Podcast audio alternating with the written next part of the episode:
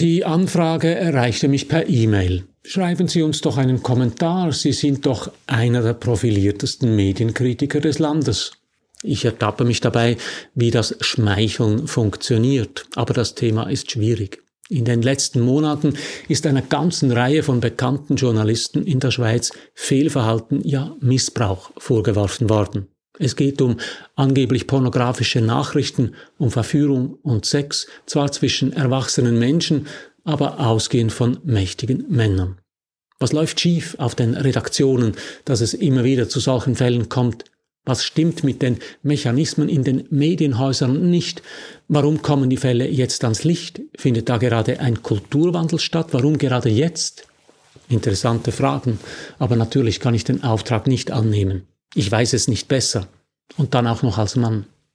In meinem Wochenkommentar suche ich diese Woche nach den Gründen, warum es zu einem toxischen Arbeitsklima auf einer Redaktion kommen kann. Mein Name ist Matthias Zehnder. Ich gebe Ihnen hier jede Woche zu denken. Mein Thema Medien, die Digitalisierung und KI. Mein Angebot konstruktive Kritik. Wenn Ihnen das gefällt, drücken Sie doch den Knopf für Abonnieren, dann verpassen Sie meinen nächsten Kommentar nicht.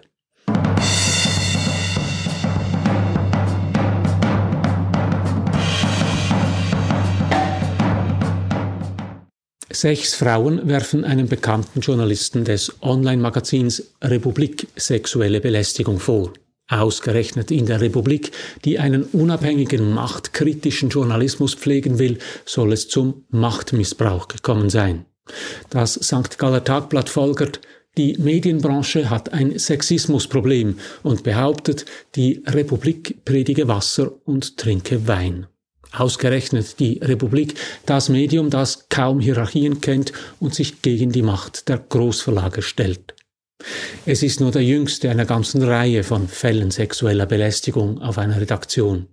Im Februar erhob die Wirtschaftsjournalistin Patricia Leri schwere Vorwürfe gegen einen SRF-Mitarbeiter. Im März publizierte der Spiegel harsche Vorwürfe einer ehemaligen Tagimagi-Mitarbeiterin gegen den Chefredaktor des Magazins aus dem Hause Tagesanzeiger. Fast gleichzeitig stellte Ringier Blick-Chefredaktor Christian Thor frei. Und das sind nur die Fälle, die 2023 für Schlagzeilen sorgten. Jetzt also auch noch die Republik. Mein Auftraggeber fragt deshalb, findet in den Medien ein vielleicht längst überfälliger Kulturwandel statt? Ich kann den Auftrag natürlich nicht annehmen. Wie soll ich als Mann über sexuelle Belästigung schreiben? Ich kenne die Fälle auch nur aus den Medien. Ohnehin macht sich Kollegen Schelte nicht gut. Außerdem ist jeder Fall anders. Und dann gilt ja auch noch die Unschuldsvermutung. Nein, ich kann darüber nichts Vernünftiges schreiben. Ich diskutiere mit meinen Freunden darüber. Sie fragen, was da los sei auf den Redaktionen. Wie kann es zu so vielen Fällen kommen? War das früher auch so? Was für eine Kultur ist das denn? Auffällig ist, dass sich die Fälle oft über Jahre hinzogen. Warum ist da nie jemand eingeschritten? Warum ist das auf einer Redaktion möglich? Ich versuche meinen Freunden zu erklären, wie eine Redaktion funktioniert. Einerseits sind Redaktionen Teil eines industriellen Produktionsprozesses, einer riesigen Maschinerie, in der viele Zahnräder ineinandergreifen müssen, damit die Website pünktlich aktualisiert wird, die Fernsehsendung ausgestrahlt werden kann oder die gedruckte Zeitung am nächsten Tag rechtzeitig bei den Leserinnen und Lesern im Briefkasten liegt. Andererseits sind Redaktionen angewiesen auf immer neue Ideen, auf die Schaffenskraft von kreativen Köpfen. Redaktionen leben oft vom Einfallsreichtum einzelner Menschen. Wir haben also gleichzeitig eine industrielle Produktion wie in einer Autofabrik und einen schöpferischen Akt wie bei einem Kunstmaler. Die industrielle Seite beharrt auf Abgabezeiten und Zeichenzahlen. Wenn 8500 Zeichen bis um 17.15 Uhr in die Produktion gehen müssen, dann gibt es keine Ausrede. Auch wenn um 16.30 Uhr der Bildschirm noch leer ist, der Magen knurrt und die Tastatur aus unerfindlichen Gründen gerade keine Umlaute mehr schreibt. Um 17.15 Uhr sind die 8500 Zeichen im Kasten. Die andere Seite, die Kunstmaler im Betrieb, sorgen für die zündenden Funken, welche die Maschinerie erst in Gang setzen. Sie haben die genialen Ideen, die Inspirationen. Sie finden das bessere Wortschießen, das stärkere Bild und texten die schlagendere Headline. Diese Kunstmaler stellen sich der Autofabrik entgegen. Sie halten sich nicht an die Zeiten und die Zahlen, denn sie produzieren keine Produkte, sondern Ideen. Sie bauen kurz vor Druck die ganze Zeitung um, weil sie eine bessere Idee hatten, und sie haben oft recht. Obwohl Redaktionen nur flache oder gar keine Hierarchien kennen, führt das dazu, dass die Kunstmaler im Betrieb informelle Macht genießen, weil die Autofabrik auf sie angewiesen ist. Die Kunstmaler mutieren zu Despoten, das Arbeitsklima wird schlechter, manchmal richtig toxisch, nicht nur für Frauen. Die Kunstmaler bekommen Kultstatus, man nimmt in Kauf, dass sie sich manchmal seltsam benehmen und Grenzen verletzen. Die Redaktion meint, das gehöre dazu, die Redaktion schaut weg. Ich diskutiere mit meinen Freunden darüber. Sie fragen, ob auf Redaktionen ein sexistisches Klima herrscht, warum so oft Grenzen überschritten werden. Ich versuche meinen Freunden zu erklären, wie eine Redaktion funktioniert. Dass Journalisten wie Ärzte gesellschaftliche Regeln brechen dürfen.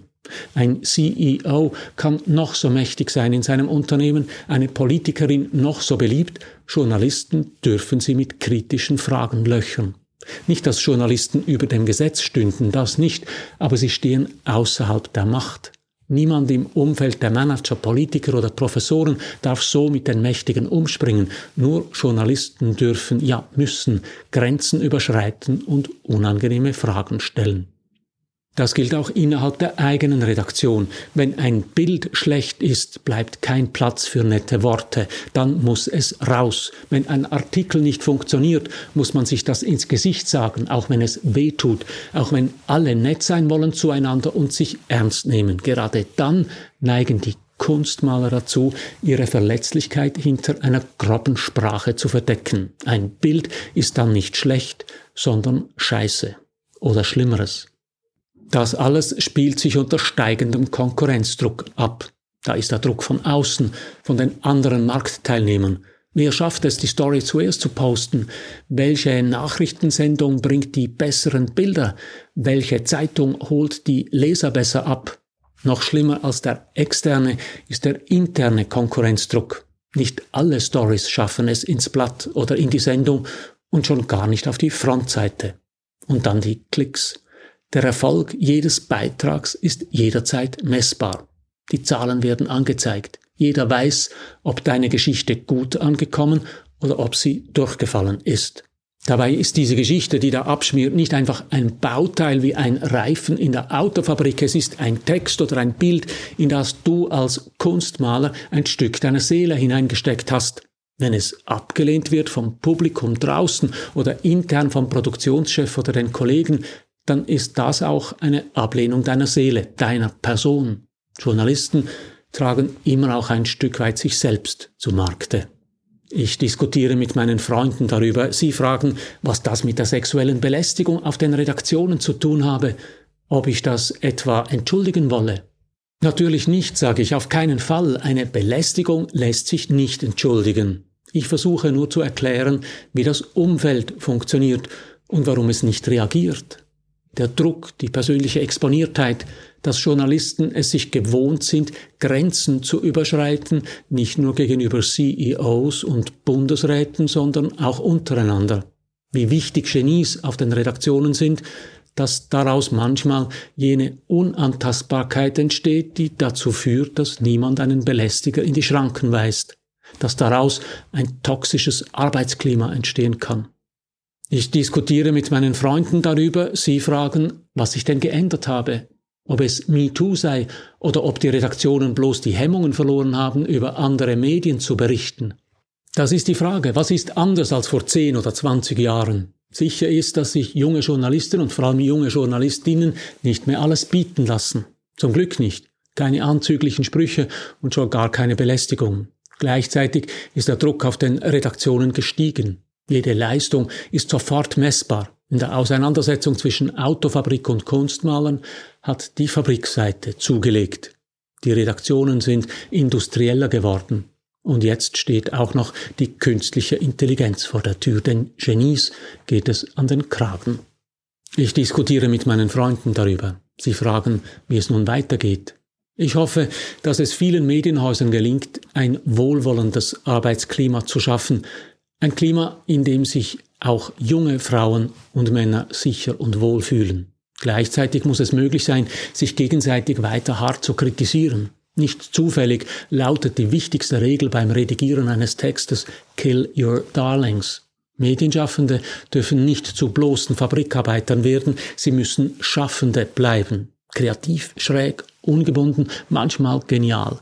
Sie müssen hart mit sich, ihren Texten und Bildern ins Gericht gehen. Sie müssen in der Lage sein, untereinander Tacheles zu reden, auch wenn das manchmal wehtut. Ich diskutiere mit meinen Freunden darüber. Wir fragen uns, wie das gehen kann.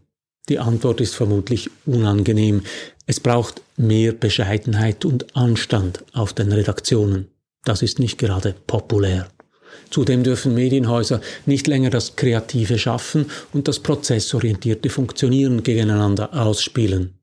Redaktionen müssen beide Seiten zusammenbringen und als Ganzes zu einer kreativen, funktionierenden Organisation werden.